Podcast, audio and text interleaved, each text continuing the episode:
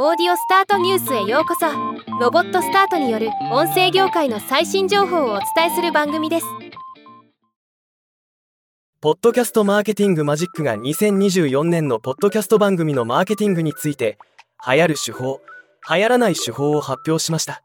今日はこの記事の中から一部の手法を紹介します。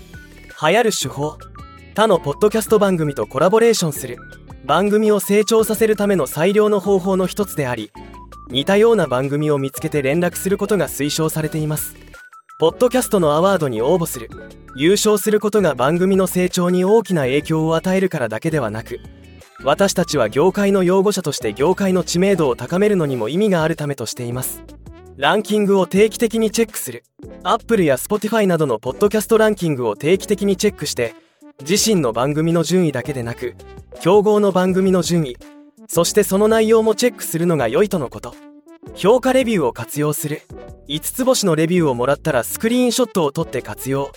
良いコメントをもらえたらニュースレターで言及するなど活用を進め話題作りを続けるのが効果的とのこと。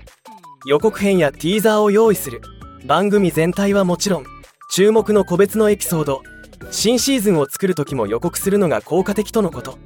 エピソード作成の所要時間をリスナーに伝える。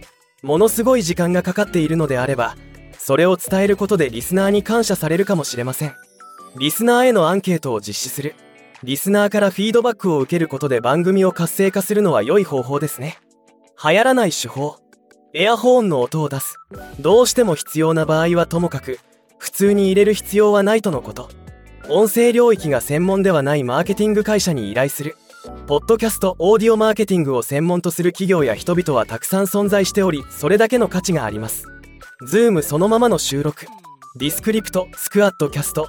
Zencastr、Riverside などの専用のリモート録画サービスを使用することで音声品質を向上させることができます。評価やレビューを依頼すること。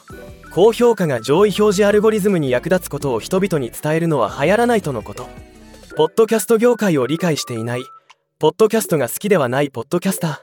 これは成功しないパターンですよね。当たり前ということが多いですがこれをきちんとやるかどうかが問われているということでしょうか。